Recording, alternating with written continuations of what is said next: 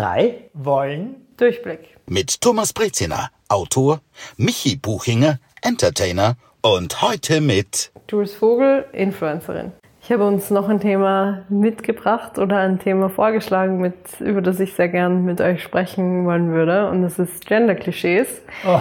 Weil ich ja auch einen Podcast mache gemeinsam mit meinem Partner, der heißt Klischee AD. Und da sprechen wir jede Woche über verschiedene Gender-Klischees, die uns so im Alltag begegnen.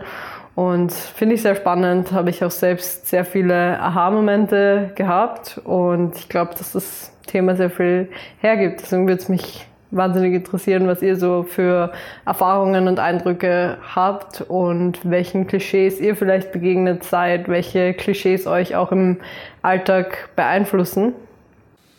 Klischees? Ja. Ah, die, ich weiß nicht beeinflussen, ich weiß nicht, wie es dir geht, Michi, aber wie soll ich sagen, ich, ich glaube nicht, dass ich frei bin von Klischees, aber ganz im Gegenteil, es ist heute so, dass man sich wenn ich Geschichten schreibe, zum Beispiel wirklich ganz darauf konzentrieren muss, und ich drehe das jetzt um. Also zum Beispiel eine Mutter zu schreiben, die gerne kocht oder sonst mhm. irgendetwas macht, fühlt man sich schon leicht schuldig. Mhm. Wirklich, das wird jetzt mittlerweile für mich zum Klischee. Also wo mhm. ich dann mhm. sage, darf ich das jetzt wirklich so schreiben? Muss ich das jetzt nicht irgendwie ja, okay. anders oder dass sie es gemeinsam machen oder sowas?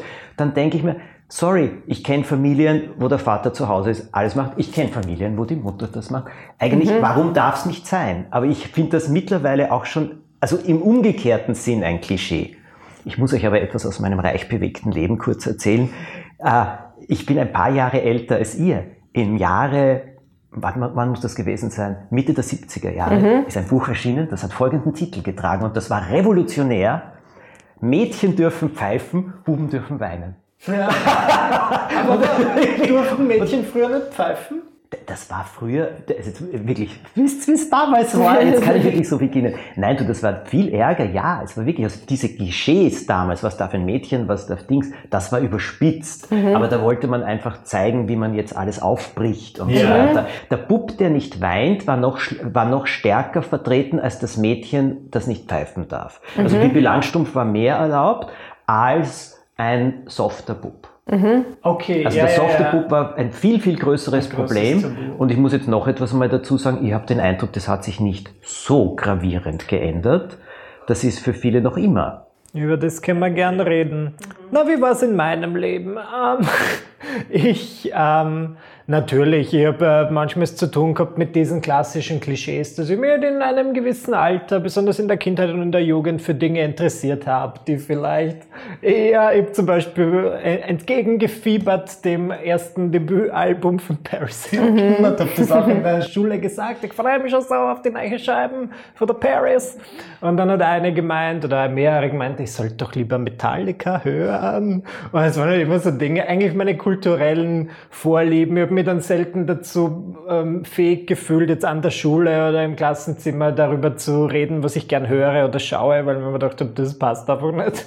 oder das, das wird nicht akzeptiert. Aber gut, solange es bei so einem äh, eher oberflächlichen Klischee bleibt, finde ich es eh okay. Oder nicht okay, aber ich, ich habe es ausgehalten. Eher finde ich halt wirklich diese Sache, ähm, Jungs weinen nicht, Mädchen können nicht Fußball spielen. Das, glaube ich, kann schon gefährlich sein, weil damit, wenn dir, wenn du ein kleiner Junge bist und dir sagt jemand zehn Jahre lang, du darfst nicht weinen, mhm. dann sind vielleicht schon Spuren.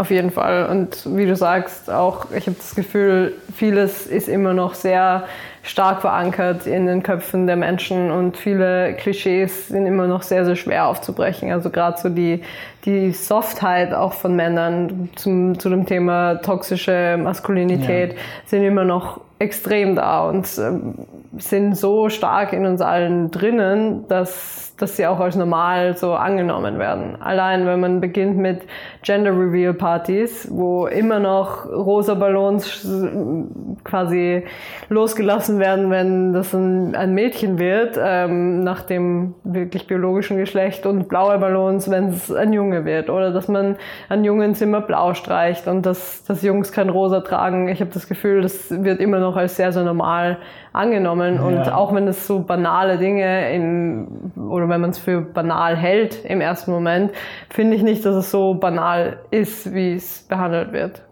Ja, glaubst du, dass es, ich meine, Weil zum Beispiel, ich habe auch äh, meine ganze Wir wollen ganz kurz bitte hier feststellen, Michi Buchinger trägt heute ein pink T-Shirt, rosa T-Shirt Ja. mit Dolly Parton drauf. Ja, aber auch einen blauen Anzug dem. Ja, der ist jetzt nicht. Aber ja, das hast du richtig erkannt. Ich versuche jetzt ständig die, mit diesen Klischees zu spielen. Aber ich habe in meiner Jugend zum Beispiel lange Haare getragen. Also bis ich mal den Leuten, das war wirklich oft ein Thema, dass ich zum Beispiel auf der Ikea-Toilette gestanden bin, auf der Herrentoilette und habe mir die Hände gewaschen und jemand ist reingekommen und hat gesagt, oh, verzeihen Sie, gnädiges Fräulein. und rausgestürmt. Und ich denke mir so, nur weil ich, na gut, ich habe jetzt vielleicht nicht das markanteste Gesicht gehabt, weil ich noch so einen Babyspeck hatte, aber das fand ich dann immer witzig, dass die Leute einfach manchmal, gewisse Leute so simpel gestrickt sind, lange Haare, okay, Frau. Bei mir war es das Gegenteil. Ich hatte als Kind sehr kurze Haare Okay. immer. Und bis ich meine Ohrringe bekommen habe, wurde ich immer als ähm, junger Mann angesprochen und so, ah ja, wie heißt du junger Mann, bla bla. Also es ging immer in diese Richtung, weil ich kurze Haare als Mädchen hatte und auch eben sehr ähm, dem, was die Gesellschaft als männlich ähm, jetzt annimmt, ähm, so gekleidet war. Also einfach als Kind immer im, im Schlamm gespielt habe und mit meiner Latzhose eher rumgelaufen bin, als irgendwelche Kleidchen anzuziehen, weil mir es einfach mehr Spaß gemacht hat und wenn meine Eltern da zum Glück sich wenig aus solchen Klischees oder klischeehaften Erscheinungsbildern gemacht haben. Aber von der Außenwahrnehmung war es dann auch so, dass ich für einen Jungen gehalten wurde, bis zu dem Alter, als ich meine Ohrringe bekommen habe. Die Ohrringe haben das geändert. Das genau, ist und dann die, faszinierend. Ohr, die weil, ja, Ohrringe waren dann sofort für die, für die Menschen so, okay, ja, ist ein, ist ein Mädchen, weil sonst, sonst hätte sie ja keine Ohrringe, weil das, Jungs können ja auch keine Ohrringe haben. Das ist ja Nein, das ist Schmuck. Ich habe meine Schmuck- Eltern auch vor, aber vor schwierige Situationen gestellt, weil ich habe als Kind, also wirklich so als vier, fünfjähriger, habe ich Waschmittelkartons gesammelt. Und gleich darauf hat eingesetzt die Phase, dass ich nur mit Puppen gespielt habe. Ich habe Unmengen gehabt an Puppen. Ich habe es geliebt. Und ich habe bis heute weder ein schlechtes Gefühl noch sonst das drüber. Ich habe nur gemerkt, wenn man drüber redet, dass es nicht so gut ankommt. Und dass ich von anderen natürlich belächelt werde. Aber ich war nie der Indianerspieler und ich war nie der Fußballspieler. Fliegende Bälle sind mir bis heute unheimlich. Aber, aber die haben mich, Gott sei Dank, meine Eltern haben mich das alles lassen. Also die haben das auch nicht kritisiert, die haben auch das nicht kommentiert, nichts. Es wurde, die haben es auch geschenkt. Also darüber bin ich ja, bin ich ja sehr froh. Also ich glaube, die, dass alles möglich ist, ist ja das aus meiner Sicht das Wichtigste. Aber Klischees, wirklich diese Gender-Klischees, äh, Partys gibt's, das wusste ich gar nicht. Ich Ja, habe das nur in einer Serie, in einer amerikanischen gesehen, wo der Torte angeschnitten wird und dann quillt alles blau Ja, genau. und so. Das ist genau dasselbe. Also ich erlebe das sehr, sehr oft. Ich habe zum Glück meine Instagram-Bubble auch so gestaltet, dass mir das sehr selten unterkommt. Aber wenn man mal so rausgeht aus dieser Bubble und zum Beispiel einmal auf YouTube irgendwie in so einen falschen Algorithmus reinrutscht, Ja. dann kriegt man ja automatisch diese Inhalte auch angezeigt. Und ich merke dann sehr oft, wenn ich zufällig mal so ein Video sehe, auch vielleicht für, zu Recherchezwecken für den Podcast, dass ich dann plötzlich hunderte Gender Reveal Party Videos von BloggerInnen ähm, in meinem Feed sehe und dass das echt ein Riesending ist. Also ich glaube vor allem in den USA, aber es schwappt halt auch so ein bisschen zu uns über.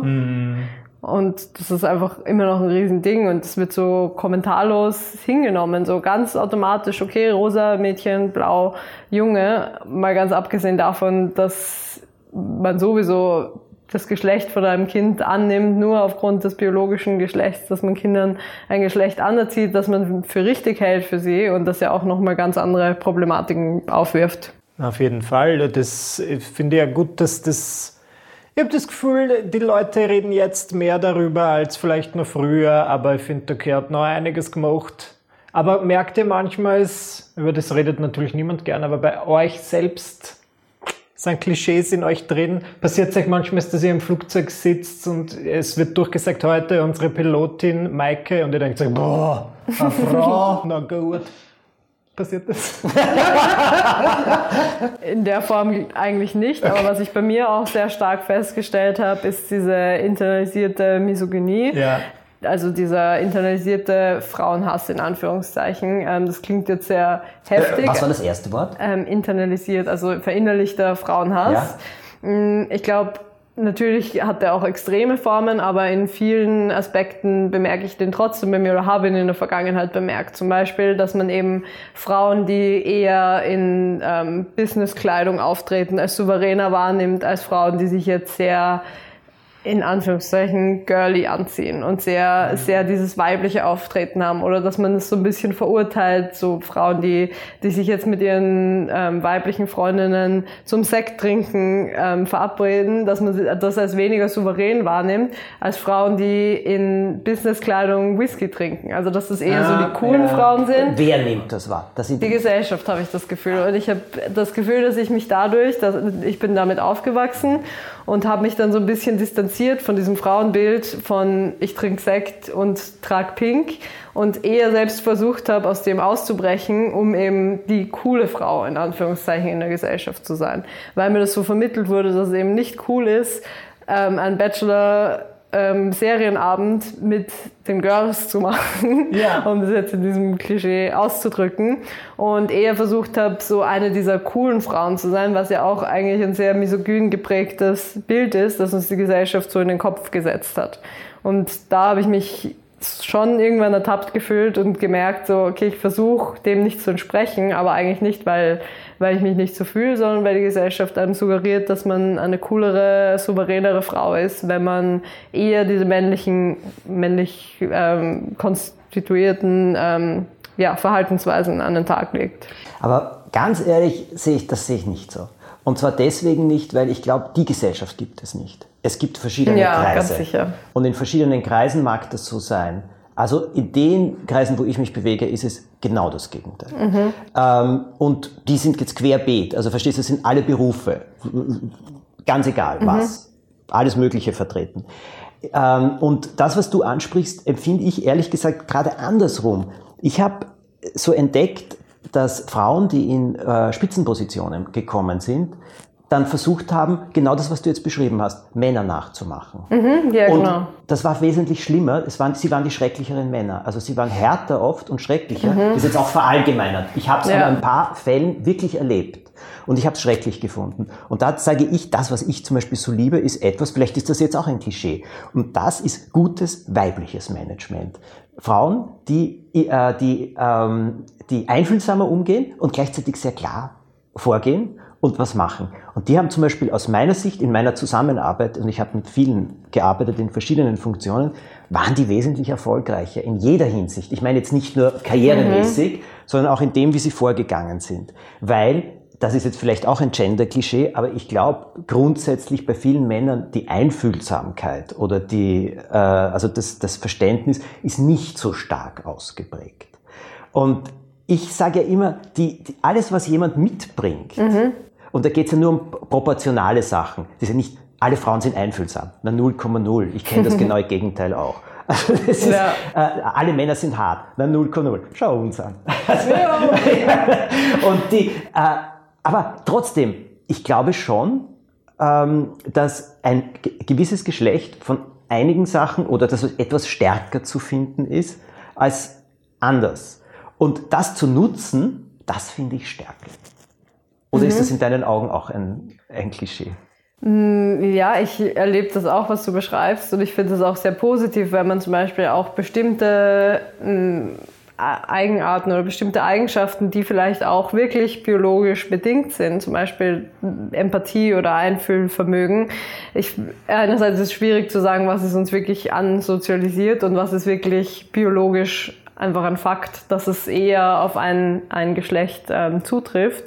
Aber ich habe das Gefühl, man arbeitet trotzdem sehr stark mit Schubladen. Also die Frauen, die eher weiblicher in Anführungszeichen auftreten und eher diese, diese, dieses weicher sein zulassen oder eher diese Weiblichkeit zulassen, dass sie vielleicht eher als attraktivere Frauen für heterosexuelle Männer wahrgenommen werden. Aber auf der anderen Seite Frauen, die eher dieses härtere, klassisch männliche an den Tag legen, eher als souveräner im Job wahrgenommen werden. Und dass das sehr schwierig ist, das zu vereinen, dass man einerseits eine Frau ist, die, ähm, die ernst genommen wird in ihrem Beruf, aber gleichzeitig diese weibliche Seite auch so auslebt, wie sie das vielleicht selbst fühlt. Mhm. Also das zu vereinen, finde ich sehr schwierig, weil man sehr schnell in die eine oder in die andere Schublade gesteckt wird. Ist das noch so stark?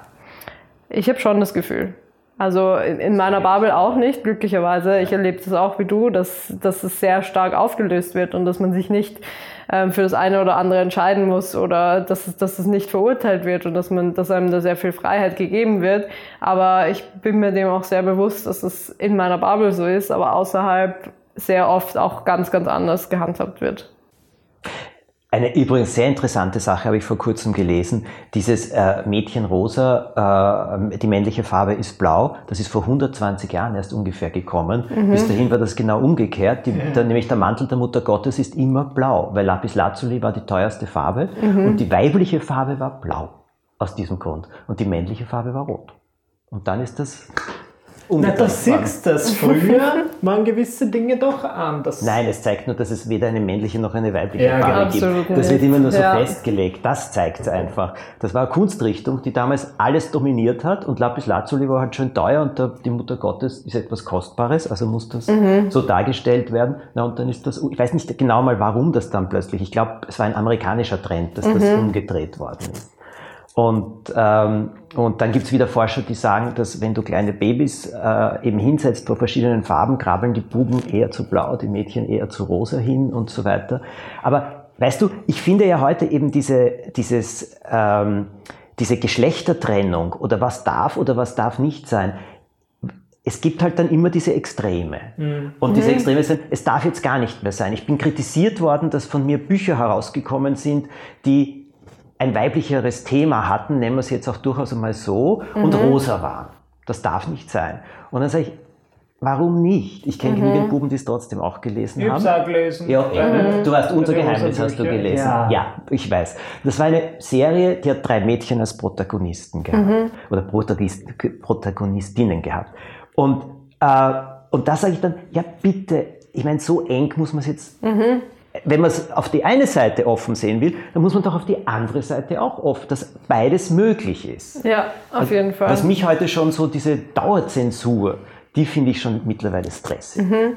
Ich finde es auch schwierig, einerseits nicht in diese Kerbe zu schlagen, dass man irgendwelche Klischees reproduziert, die schon da sind, aber auf der anderen Seite, dass ja vielleicht auch genau das ist, was man selber lebt oder selber gerne machen würde. Genauso ist es bei mir, ich koche einfach wahnsinnig gerne und ich, ich bekoche auch immer meinen Partner und das wäre ja auch klassisch dieses antifeministische, ähm, als Frau bin ich die, die für das Kochen zuständig ist, hat sich aber einfach so ergeben und das ist natürlich eine Problematik. Das, also ich würde mir das auch niemals nehmen lassen oder würde das auch niemals anders darstellen wollen, nur um nicht dieses Klischee zu reproduzieren. Aber ich finde, da ist einfach ganz wichtig, dass man sich grundsätzlich als Mensch mal positioniert, als gerade als Mensch in der Öffentlichkeit. Und wenn du dich zum Beispiel positionierst und sagst, du bist dir dem bewusst, dass unsere Gesellschaft ähm, patriarchal zum Beispiel geprägt ist und du ähm, möchtest das auch auflösen, du möchtest Mädchen und Frauen die Möglichkeit geben, alles zu sein, was sie möchten und Männern und Jungs die Möglichkeit geben, alles zu sein, was sie möchten. Und ich finde, wenn diese Positionierung mal stattgefunden hat, werden deine Werke ja auch ganz anders eingeordnet, als wenn du es nur unkommentiert rausgibst, Mädchen rosa. Also das Knickerbockerbande so hatte ein Mädchen als Oberhaupt und ich mhm. bin vom, mir wurde gesagt, das kann kein Erfolg werden damals. Damals musste jedes Buchserie einen äh, Jungen als Hauptfigur haben, weil Mädchen eher zu einem Jungen greifen, als Jungen zu einem Mädchen greifen. Und ich habe das damals durchgesetzt und bis heute bin ich darüber stolz, weil heute mhm. kommen natürlich viele Rückmeldungen, die sagen, das war damals für sie so ein Role Model. Ich ja. habe das nicht deswegen gemacht. Mhm. Null, 0,0. Es ist mir nur einfach interessanter erschienen. Ja. Und ich habe nichts dabei gefunden. Äh, ich habe es gemacht. Und Gott sei Dank, also darüber äh, freue ich mich, aber es war weniger also so konstruiert vom Kopf, mhm. jetzt machen wir es anders, weil dieses ganze Konstruierte finde ich so mühsam. Mhm. Ja, es ist ganz schwierig. Ich sehe das Problem auch zum Beispiel bei einer Frauenquote, weil auf der einen Seite könnte man ja natürlich sagen, in einer idealen Welt würde man sich wünschen, dass man das gar nicht konstruieren muss, dass man einen gleichen Anteil an Frauen in einem Unternehmen einstellt wie einen Anteil an Männern. Aber ich glaube, in vielen Punkten muss man noch so diese Realität konstruieren, weil sie noch nicht wirklich da ist. Und das ist natürlich sehr, es ist ein Feintuning und es ist sehr, sehr unterschiedlich in jedem Bereich. Aber oft sehe ich das schon, dass man das noch so ein bisschen erzwingen muss, um einfach diese Idee in die Köpfe der Menschen reinzubringen und um dieses Bewusstsein einfach zu schärfen oder diese, dieses Unterbewusstsein vor allem zu schärfen, weil vieles, was wir wahrnehmen, nehmen wir nicht bewusst wahr. Und wenn das immer wieder reproduziert wird in dem Kopf, das Klischee, das wir eh schon haben, und es wird aber öfters dann genau andersrum gemacht, vielleicht auch konstruiert, dann lernen wir dann auch irgendwann unterbewusst diese Klischees abzulegen. Aber jetzt hast du einen Podcast zu dem Thema mit deinem Partner und mir würde interessieren, wie also ich habe ihn jetzt zugegeben noch nicht gehört, aber wie ist das aufgebaut? Nehmt ihr euch da pro Folge ein Klischee? Mhm, genau. Also was sind so gängige was über das ihr jetzt gesprochen habt in letzter Zeit? Ein Thema in letzter Zeit war zum Beispiel auch toxische Maskulinität. Ja, also was ist das ganze, bitte schiller das? Das ist, klingt ähm, sehr eben genau, genau, ja, eben genau dieses, dieses Denken, dass Männer nicht weinen dürfen ähm, und dass Männer ähm, die das, das starke Geschlecht sein müssen, quasi auch dieses in großen Anführungszeichen ein Indianer kennt keinen Schmerz, was, was kleinen Jungs gesagt wird und dass das auch dazu führt, dass Männer sehr oft ähm, sehr viel öfters an Depressionen leiden, dass die Suizidrate bei Männern wesentlich höher ist als bei Frauen. Und sie leben kürzer. Genau. Ja. Im Schnitt. Und auch das, ja, auch weil, weil eben Krankheiten zum Beispiel bei Männern oft später erkannt werden, weil sie später zum Arzt gehen als Frauen, weil sie ja denken, okay, mit dem Schmerz muss ich schon umgehen. Und dass das eben diese ganzen Mechanismen zur Folge hat, das beschreibt eben die toxische Maskulinität, dass man sich eben nicht eingesteht, ich habe Schmerzen, ich bin traurig, ähm, ich habe psychische Probleme. Und darüber haben wir zum Beispiel gesprochen, aber auch über Themen wie Verhütung ist Frauensache ja. oder ähm, Männer wollen nur Sex und Frauen wollen immer eine Beziehung. Also es geht in ganz viele Bereiche. Und wie, sind, wie ist da die Resonanz? Was sagen die Leute? Ich glaube, in meiner Bubble sind ja viele schon relativ gut gebrieft, was, was so dieses Klischee-Denken ja. angeht. Aber so wie ich das auch oft erlebe, manchmal hat man trotzdem einen extremen Aha-Moment. Und bei mir ja. war das auch zum Beispiel mit der toxischen Maskulinität, da habe ich mich sehr mir war schon bewusst, dass das eigentlich sehr negativ ist und dass viele Männer auch darunter leiden, aber mir war nicht bewusst, wie viele Dinge das eigentlich zur Folge hat. Oder auch, dass man sich selber nochmal analysiert und auch im Alltag merkt, okay, da tappe ich vielleicht selber noch in irgendeine Klischeefalle oder, oder hat mein Denken, ja, muss mein Denken noch bewusster hinterfragen. Aber sind das jetzt, gibt es da Rückmeldungen von Leuten, die da irgendwie komplett dagegen sind und sagen, na, ich brauche meine Klischees, weil ich finde es halt immer interessant, weil wenn, egal mit wem ich darüber rede, vielleicht ist das auch so ein Bubble-Ding, können sie eigentlich alle einig sein, dass so mhm. Gender-Klischees äh, nichts bringen und zu nichts beitragen. Nur dann frage ich mich, ob es gibt manchmal auch die andere Seite der Medaille, jene Leute, die sagen, doch. Ich glaube ganz oft, ist den Leuten schon bewusst, dass es diese Klischees nicht in der Form geben sollte. Ähm, und meine ZuhörerInnen sind ja da auch an einem ähnlichen Punkt und haben sehr ähnliche Einstellungen. Ja. Ähm, ist ja auch immer sehr schwierig, aus seiner eigenen Social Media Bubble rauszukommen. Aber was man eher so erlebt, ist so ein bisschen diese erste Ablehnung auf bestimmte Themen, okay, aber das, das geht jetzt schon ein bisschen zu weit oder man kann es halt auch übertreiben. Also ah, okay. so diese Reaktion. Ja, ja, ja. Aber wenn man dann wirklich das erklärt und wirklich nochmal auch sagt, was das für Folgen hat oder was da alles dranhängt, dann kriege ich eigentlich sehr viel Verständnis entgegengebracht. Klischees sind eine Abkürzung. Klischees ist so einfach, weil das, wenn du ein gewisses Klischee äußerst, löst das sofort, da kommen wir zu deinem Unterbewusstsein, sofort, mhm. äh, Jules, bei den Leuten ähm, einen, weißt du, so eine äh, Gedankenkette aus. Sie, ja. Das geht so schnell. Du kannst alles, zack, zack, zack, zack, zack, zack, zack. Das ist wie ein, wie ein Regal, wo du viele Fächer ja. hast und da kann man das so schnell reinmachen. Und das läuft sehr automatisch ab. Jetzt frage ich euch aber etwas, wie weit geht's? In England war jetzt die große Diskussion. Auf der BBC gibt es eine Kindersendung für kleine Kinder und da gibt es ein Lied über den Snowman und das darf nicht mehr gesungen werden, das muss Snowperson jetzt gesungen werden. Und ich sage jetzt dazu, das geht mir zu weit. Das finde ich, äh, da, da ist es jetzt nicht, dass ich nicht sage, dass es keine Snow Women, keine Schneefrauen, kann es genauso geben, mhm. Schneekinder kann es, es darf alles geben. Aber sorry, über den Schneemann wird halt seit 100 Jahren so geredet. Und ihn als Snow Person dann zu äh, bezeichnen, nur damit das ganz neutral ist. Mhm. Wirklich? Das klingt ja. cool. Also Snow Person würde ich jetzt als, als Wort nicht wählen. Da würde ich mal was Catchigeres aussuchen. Mhm. Ich glaube, es ist auch schwierig, darüber spreche ich auch sehr viel mit meinem Partner, dass oft Dinge beschlossen werden oder Dinge umgesetzt werden, die schon zehn Schritte weiter sind, als die Menschen mit ihrem Denken sind. Und das ist dann der falsche Punkt, an dem man ansetzt, weil damit löst du ja auch bei sehr vielen Leuten, die noch, die sich noch gar nicht damit beschäftigt haben, eine extreme Ablehnungsreaktion mhm, genau. aus. Und die finden dann alles lächerlich, was irgendwie in dem Kontext gesagt wird und hören eigentlich gar nicht mehr wirklich zu. Und du musst sie dann eigentlich eher an dem Punkt abholen, an dem sie sind. Deswegen kann ich das voll verstehen, dass man da sagt, es geht irgendwie zu weit, weil es auch vielleicht wieder so eine Frage ist von, kann ich nicht vielleicht mich mit anderen Dingen beschäftigen oder andere, andere Dinge umsetzen, die weitaus sinnvoller wären oder mehr Impact haben auf das Leben der Menschen als so eine Kleinigkeit in Anführungszeichen. Und wenn man schon wirklich so weit ist und sich extrem mit dem Thema beschäftigt hat, dann kann man über so Details sprechen und kann das auch hinterfragen, wie sinnvoll das ist. Aber für die meisten Menschen, die sich noch nicht damit beschäftigt haben, ist es einfach zu weit und führt dann eigentlich zu gegenteiligen Reaktionen, die man sich wünscht. Aber wie gendern jetzt in, in der Ansprache, wenn man etwas schreibt?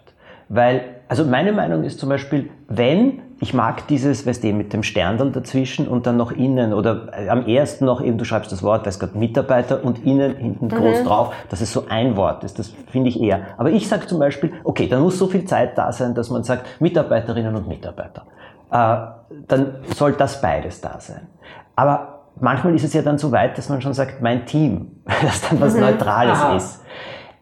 Das ist zum Beispiel etwas, wo ich sage, äh, ich möchte niemanden verletzen. Ich möchte das in Anführungszeichen äh, richtig heutig machen. Auf der anderen Seite ist es stressig auch ein mhm. bisschen, oder? Naja, aber die Jules kann uns das sehr gut erklären genau. mit dem Sternchen, mit dem mhm. Doppelpunkt, weil ich finde das sehr wichtig und was mir auffällt, du machst das auch bei der Sprache gut, weil mhm. die Leute haben mir gesagt, man macht ja da eine Pause. Wenn ich jetzt mhm. zum Beispiel, ja, und das finde ich besser. Ich finde das auch gut, weil wenn ich meinen eigenen Podcast ja. mache und sage, Hörer und Hörerinnen, aber dann sollte ich lieber sagen HörerInnen mhm. und da meine ich ja dann auch ah, das ist hochinteressant, dazwischen die Dinge, genau. oder?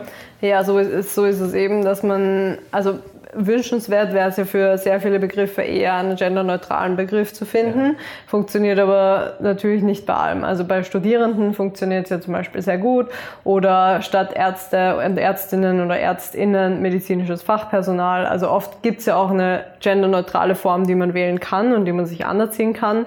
Aber mit dieser Pause, mit Doppelpunkt und Sternchen, ähm, das hat ja den Sinn, dass man Menschen, die nicht binär sind, auch mitmeint und dass sie sich eben auch inkludiert fühlen, weil durch diese Pause eben alles zwischen dem binären Geschlecht männlich und binären Geschlecht weiblich inkludiert werden soll. Da gibt es natürlich auch wieder verschiedenste Meinungen dazu, Menschen, die sich vielleicht dadurch nicht inkludiert fühlen, aber ich glaube, so für die meisten Menschen ist es so die beste Lösung, um wirklich alle anzusprechen. Und ich habe letztens Kulturmontag geschaut, die machen das auch so. Und ich muss sagen, wenn mal was auf ORF 2 angekommen ist, dann Also mit Sternchen oder, anzusprechen oder mit Pause. Sie, Sie sagen zum Beispiel, SchauspielerInnen genau. haben sich jetzt ähm, kollektiv geoutet. So genau. Also man kann es entweder mit Sternchen schreiben ja, oder mit Doppelpunkt oder mit einem ähm, Unterstrich.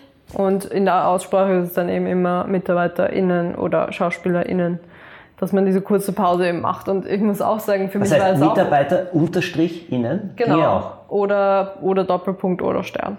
Ich finde es jetzt zum Beispiel, ich meine, das ist jetzt im Verlagswesen, es war jetzt bei meinem neuen Buch so ein Thema, dass der Verlag halt dann nicht wollte, dass da auf jeder Seite fünf Sterne sind. Man muss das halt immer irgendwie absprechen und ich glaube, es ist halt gerade dadurch, dass das, ich meine, das gibt es jetzt eh schon seit einiger Zeit, aber es muss halt mal irgendwie ganz ankommen und wir haben uns, wir haben jetzt irgendwie so einen Mittelweg gefunden, Was mit dem ich nicht ganz zufrieden bin. Dadurch, dass ich über Hass schreibe und es sehr anekdotisch ist, kann ich einmal einen Verkäufer meinen und einmal eine Verkäuferin. Mhm. Ich sage jetzt nicht, ich hasse alle VerkäuferInnen, das wäre mhm. ja crazy, sondern ich erzähle halt immer was Persönliches, deswegen ist es in manchen ähm, dieser Absätze vollkommen okay, wenn ich dann nur ein Geschlecht nenne, weil ich eine Erfahrung schildere. Das niemanden ausschließen, ich glaube, das ist ja wirklich, wirklich ein ganz großes Thema und auch ein extrem wichtiges Thema. Mhm. Und gleichzeitig die Gefahrenquelle, die es bietet, ist genauso groß, wenn wir uns an Diskussionen der letzten Zeit erinnern. Ähm, und das finde ich, weißt, wisst ihr, das finde ich so schade. Aber wahrscheinlich, ich habe da ein sehr, sehr naives Denken, weil ich ja in, nur im Menschen denke. Ich habe keine, ich habe diese mhm. Unterscheidungen nicht. Für mich ist ein Mensch ein Mensch und äh, Menschen sind dazu da, dass sie etwas weiterbringen auf dieser Welt und dass sie im wahrsten Sinne des Wortes was Gutes mhm. tun. Menschen machen manche Sachen nicht so gut, machen mal Fehler. Wenn man das einzieht, wunderbar, dann geht's ja wieder weiter.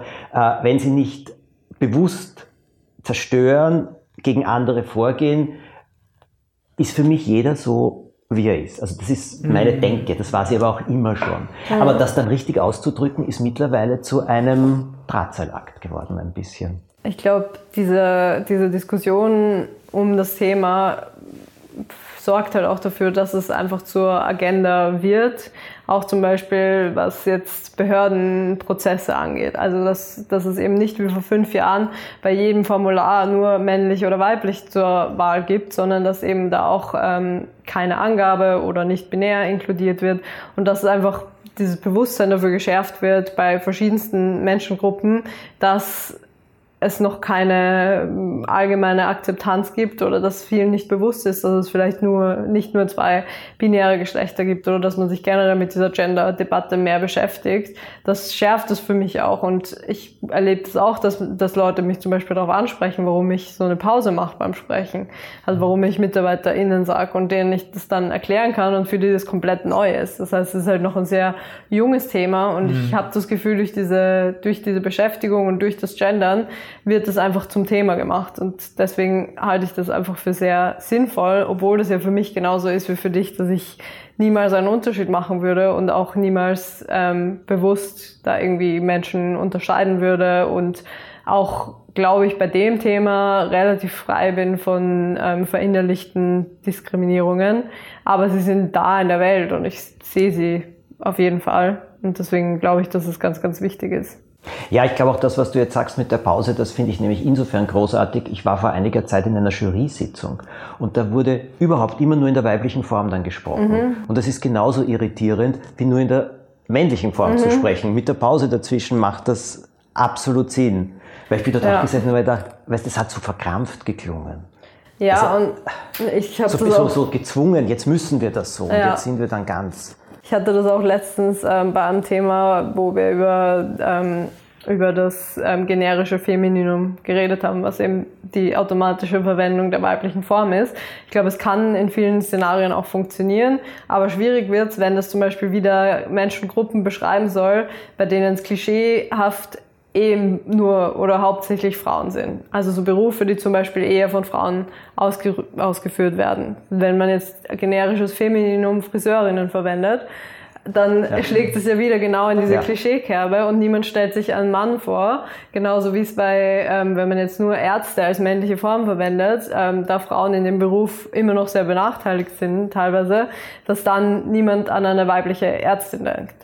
Und ich glaube, da, deswegen finde ich das auch sehr schwierig mit dem generischen Femininum und ich finde die Pause auch weitaus sinnvoller, eben auch, wenn man non-binäre Menschen mitmeint. Ja, das ist genial. Also ich habe das nicht gekannt, das ist etwas, was ich wirklich mitnehme und auch ganz sicher verwenden werde. Schau, der Sohn von einem Freunden von mir, der ist zum Beispiel, der hat mit äh, fünf Jahren erklärt, dass er nur Röcke trägt von seiner mhm. Schwester. Bodenlange Röcke. Und damit ist er in die Schule gegangen.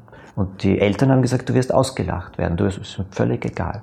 Mhm. Der hat das durchgezogen. Der hat das durchgezogen. Und das, das glaube ich, das Dankenwerteste ist, dass die Eltern das ähm, völlig, wie soll ich sagen, neutral aufgenommen haben, zugelassen haben, ganz im Gegenteil in der Schule auch ihm beigestanden sind, dass sie dafür gesorgt haben, das ist in Ordnung, aus und Ende. Und ähm, es war es auch. Der hat auch gesagt, in der Klasse hat das Reden darüber aufgehört. Mhm. Und ähm, das, also das hat mir sehr, darüber habe ich auch mehrere, den habe ich verewigt, auch in ein paar Büchern, weil ich das so gut gefunden habe. Und weil mir sein Vater immer viel, mit dem habe ich zusammengearbeitet, sehr viel darüber erzählt hat. Und aber das hat mir so, das taugt mir so insofern, weil das war so selbstverständlich. Mhm. Die Eltern sagen, natürlich war es für sie ein Schreck im ersten Moment. Naja, ist doch klar, mhm. alles was abweicht von dem, was du hast, ist im ersten Moment einmal so, und dann haben sie ihn lassen und dann haben sie gesehen, dass er so am glücklichsten ist. Mhm. Und ja. das sind so die, weißt du, die vielleicht ein bisschen simplifizierten Darstellungen, aber die ich so großartig finde. Es wird nicht so kompliziert mhm. oder durchdacht, es ist einfach so. Ja.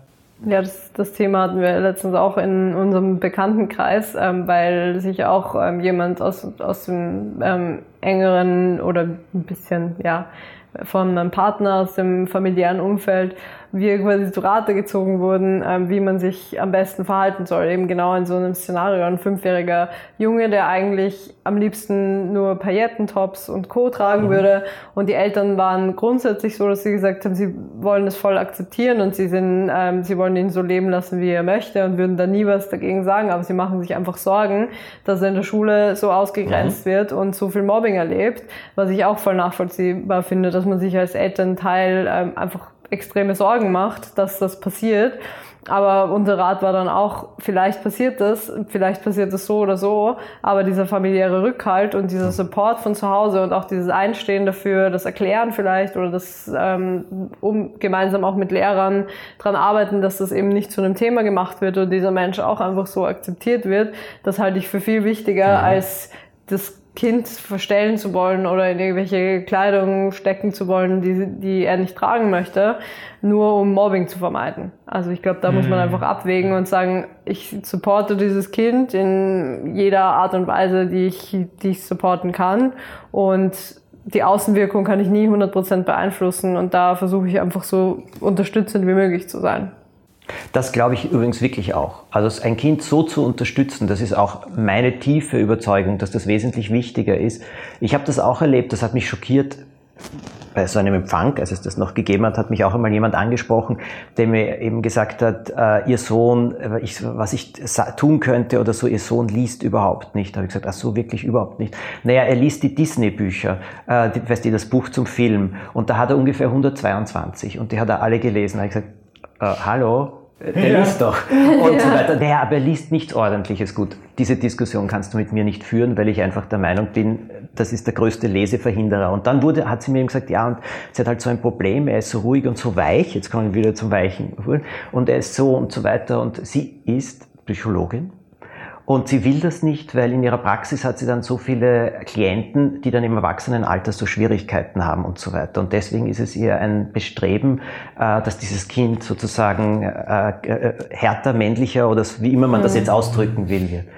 Da ist für mich die Welt nicht mehr lang gestanden. Ich bin ja. dort gestanden und gesagt, was, was sagst du jetzt noch drauf? Du stehst einer Psychologin gegenüber, die dir so etwas erklärt, weil es kann mir keiner einreden, dass es jetzt, okay, jetzt, jetzt, jetzt drehen wir das Kind um oder wie? Und dann wird es ein glücklicher Mensch? Oder? Ja, genau. Ich meine, das ist, das ist so der falsche Grundgedanke. Ja. Was soll das denn? Ja, aber und das sind so die Dinge, die. Und wie seid ihr verblieben? Indem ich eben gesagt habe, das Kind liest, Punkt aus Ende, es kann Buchstaben hintereinander, es kann sinnergreifend lesen, mhm. aus und Ende. Und wenn es sich dafür interessiert, interessiert es sich dafür und sie soll dankbar sein, dass es sich dafür interessiert. Andere interessieren sich für gar nichts. Mhm. Verstehst du? Und haben Mühe, sieben Buchstaben hintereinander zu lesen. Ende. Und alles andere wird kommen. Anbieten, anbieten, anbieten, anbieten. Und wenn er nach irgendwas greift, fein. Und wenn er nicht greift, kein Drama draus machen. Ja. Und ich stehe immer dazu, Kinder sein zu lassen. Wenn sie nicht zerstörerisch sind, wiederum das Gleiche. Was soll's? Also, ja. ich glaube, dieses, ähm, und da den Kindern beizustehen, weil einfach haben sie die nicht. Ich finde, man muss mhm. es in Ehrlichkeitshalber auch dazu Auf sagen, dass es nicht einfach sein wird. Mhm.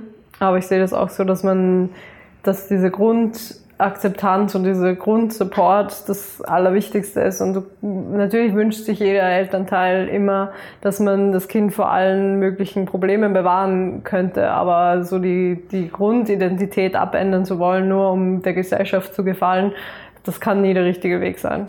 Nein, das glaube ich nicht. Auch nicht. Mein kleiner Neffe ist äh, auf einem Auge halb blind geboren worden und der hat so eine weiße, also so eine mhm. weiße Linse. Du siehst es auch. Wenn ich ein Foto von dem poste auf Instagram, kriege ich sofort, weiß Gott, wie viele Zuschriften, die ja ganz lieb gemeint sind. Ich will ja mich nicht einmischen, aber das Auge sieht nicht ganz und so. Das ist lieb. Aber bei ihm war Folgendes, dass die Ärzte von vornherein gesagt haben, wenn er fünf, sechs Jahre ist, bevor er in die Schule kommt, kann man das tätowieren, so dass man das, oder die Kontaktlinsen ihn tragen mhm. lassen und so weiter, dass das abgedeckt ist, weil er schaut auch ganz normal und so weiter mhm. und er sieht hell dunkel und so weiter. Aber man, du siehst, es ist weiß. Und ich, der Bursche ist einfach großartig und die Eltern haben das auch mit ihm geredet. Und auch fünf ist ja relativ jung und sie haben mhm. gesagt, das kann man machen, das tut auch nicht weh, das ist gar nichts und dann sieht man das nicht mehr und so. Und er hat gesagt, nein, das hält er durch. Und im Kindergarten natürlich ist er angeflogen worden als irgendwas. Und der hat selbstbewusst gesagt, ja, das ist so, aber ich bin deswegen trotzdem nicht schlechter. Und ja, auch in der Schule. Es war einen Tag ein Thema Mhm. aus. Und das hat mir auch gezeigt, das geht. Ja, und man kann Kindern, glaube ich, auch einfach viel mehr zutrauen, dass sie Ja. Dinge selbst für sich schon entscheiden können. Und oftmals wird es wird ihnen abgesprochen, auch was so Kleidung angeht. Aber Kinder sind so schlau und können das genau für sich entscheiden, was sie, was sie auch wollen und was sie sich zumuten können. Und ja, man wird nie ohne Steine durchs Leben gehen, aber, aber solange man den Rückhalt hat und das für sich entscheiden kann und nicht das Gefühl hat, als, auch als Fünfjähriger oder Fünfjähriger schon bevormundet zu werden, glaube ich, dass, dass man ja auch aus diesen negativen Erfahrungen sehr viel mitnimmt und stärker da hervorgeht. Aber du sagst, es ist einfach wichtig, jetzt sehr klare Beispiele zu setzen, auch bei manchem, auch wenn es sehr ungewohnt ist, ganz klar das weiter zu verfolgen, damit es möglichst viel aufbricht. In Klischees, in Denkweisen, in Sprechweisen. Ja, das glaube ich schon. Dass man einfach das auch zum, zum Thema macht oder auch ja, diese Klischees bewusst dekonstruiert, um das Bewusstsein bei den Menschen zu schaffen und um den Menschen vielleicht irgendwann in der nächsten Generation das Ganze ein bisschen einfacher zu machen. Und ich glaube schon, dass wir einen Wandel erleben und dass der auch immer weitere Kreise zieht und dass diese Debatte das auf jeden Fall möglich gemacht hat. Ja, Das wünsche ich mir. Das gibt mir Hoffnung. Ich bin hoffnungsvoll gestimmt. zuversichtlich. Zuversichtlich. That's. Zuversichtlich, ja, ich, ich glaube das auch übrigens. Also ich sage ja, darum habe ich ja das Beispiel vorher erzählt. Wenn, verstehst du, vor wie vielen Jahren ist das dann her? Vor 40 Jahren oder so, 45 Jahren ein Buch erscheint, das als revolutionär gilt, äh, Buben dürfen weinen, Mädchen dürfen pfeifen. Na, da hat sich ja schon einiges getan, würde ich sagen. Nicht so, Ja. dass sich gar nichts getan hat. Nein, auf jeden Fall. Ich glaube, das war so diese erste Alt-68er-Bewegung Ja. auch, wo das Thema eben groß wurde und die erleben wir jetzt auch, finde ich, wieder so in, in der Form, dass, dass es einfach zum Thema gemacht wird und wahrscheinlich, hoffentlich werden wir auch in 20, 30 Jahren zurückblicken und, und auch sehen, was sich wieder getan hat. Und man wird sich vielleicht genauso, man wird genauso schmunzelnd fast schon auf die Klischees ähm, blicken, die heute noch verstärkt existieren und wird sich auch denken, so, boah, damals hat man so gedacht. Das wäre ja eigentlich sehr wünschenswert, dass es einem genauso geht wie mit dem Mädchen dürfen pfeifen, dass wir in 30 Jahren zurückblicken auf die Sachen, die jetzt existieren Ja. und auch sagen so, hm, ja, Ich mache euch einen Vorschlag. In 25 Jahren sitzen wir in dieser Runde wieder hier oder an einem anderen netten Ort und dann schauen wir zurück und sagen, was haben wir damals geredet, wie war's und wie ist es jetzt? Sehr gerne, klingt Gerne. nach einem Plan. Ich für meinen Teil würde sagen, ich habe relativ viel gelernt. Ich Ich auch. habe Durchblick. Ja, danke. Ich habe auch Ja. wirklich sehr viel Interessantes erfahren. Vielen Dank, dass du bei uns warst. Zu, ab, am Abschluss immer die Frage, wo kann man mehr über dich sehen, hören, erfahren? Ähm, am besten auf meinem Instagram-Channel at julesvogel und von da an kommt man eigentlich auch ganz gut auf Blog und Podcast und Co. und kann sich umschauen. Sehr fein. Vielen Dank, dass du da warst. Vielen Dank und fürs Michi, ich glaube, wir haben wieder Durchblick. Wir haben Durchblick. Ich hatte Durst nach Durchblick und er ist gelöscht. Und ich, wir hoffen, ihr auch. Bis zum nächsten Mal. Tschüss. Tschüss.